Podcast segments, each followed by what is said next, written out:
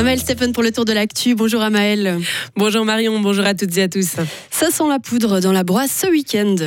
Durant quatre jours, les meilleurs tireurs broyards ont rendez-vous pour s'affronter lors de la fête du tir en campagne. C'est la première fois en 28 ans que la manifestation est organisée à Ménières.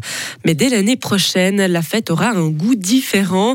Les cartouches de face 57 et de mousqueton ne seront plus fournies par l'armée et coûteront donc plus cher aux organisateurs.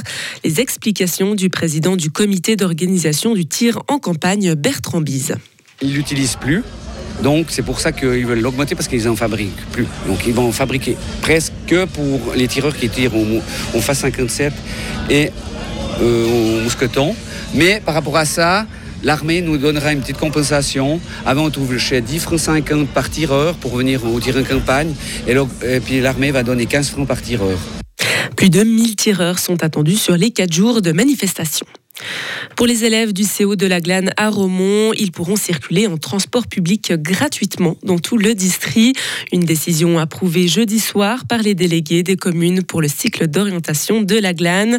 Cet abonnement sera valable dès la rentrée 2023-2024.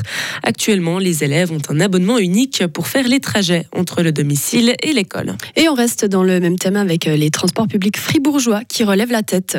Après la pandémie de Covid et des années déficitaires, les TPF affichent un nouveau bilan positif de plus de 5 millions de francs en 2022. L'entreprise continue de s'agrandir et d'offrir de nouvelles prestations, notamment avec le développement du réseau au sud du canton. Elle doit aussi s'adapter à l'ensemble de sa clientèle, valide ou non. Serge Collot, directeur général des TPF. Alors on a euh, des travaux qui avancent bien. Euh, d'ici la fin de l'année 2023, on aura près de 95% de notre clientèle qui pourra utiliser des infrastructures qui sont adéquates pour les personnes à mobilité réduite. Les, gares qui seront encore pas tout à fait Eland compatibles, ben, on va mettre à disposition un numéro de téléphone pour, euh, ces personnes qui pourront bénéficier d'un service de taxi jusqu'à la prochaine gare la, plus proche et, conforme. Donc d'ici 2027, on aura fait toutes les gares. Il nous en reste encore 7. À partir de 2025, la gare de Vaud-Rue Sud, par exemple et puis ça va suivre jusqu'en jusqu'en 2027. Les transports publics fribourgeois misent aussi sur la diversification de leurs activités. Par exemple, ils inaugurent ce 26 août le Velatso, un centre qui regroupe commerce et logement. À l'occasion, les titres de transport Free seront à 5 francs, peu importe votre destination. Près de 30 milliards de francs pour la formation et la recherche. Le Conseil fédéral a mis depuis hier en consultation un texte qui veut soutenir ce secteur pour les années 2025 à 2028. L'objectif du gouvernement, permettre à la Suisse de rester compétitive. Il faut reclarifier la peine de prison à vie en Suisse. C'est l'avis du Conseil fédéral qui a ouvert depuis hier une consultation pour réviser le code pénal. Le gouvernement estime que la peine privative de liberté à vie doit plus clairement se distinguer d'une peine de 20 ans de prison. Aujourd'hui, une personne condamnée à la prison à vie peut bénéficier d'une libération conditionnelle après 15 ans seulement. L'écart est trop faible avec une condamnation de 20 ans de réclusion selon le Conseil fédéral qui propose donc d'augmenter à 17 ans la partie incompressible de la peine de prison à vie. Le dialogue, entre les États-Unis et la Chine est essentiel et permettra d'éviter des erreurs qui pourraient conduire à un conflit.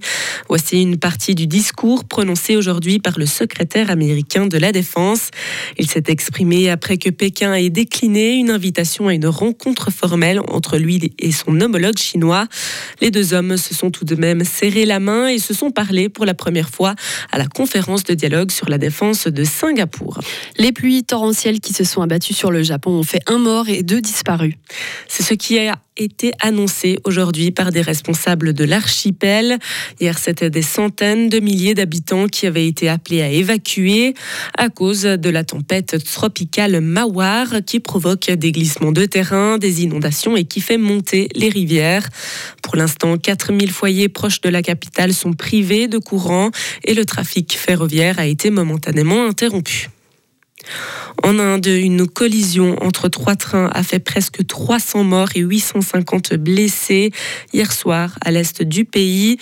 Aujourd'hui, les secours sont toujours en train de désincarcérer les nombreux voyageurs pris au piège sous les carcasses des wagons. Des ambulances défilent pour amener des blessés aux hôpitaux les plus proches. L'armée est également sur place pour des opérations de sauvetage. Et enfin, on revient par chez nous avec la fête du jeu qui a lieu aujourd'hui. Dans le canton de Fribourg, des événements auront lieu à Bulle, Schmitten, Planfaillon, Romans ou encore en ville de Fribourg. C'est la première fois que la ville participe à cet événement qui est organisé par les ludothèques. La place Georges Piton sera transformée en une place de jeu géante avec notamment un chantier de construction Capla. Merci beaucoup Amael, on vous retrouve à 7h30. Merci. Retrouvez toute l'info sur frappe et frappe.ca.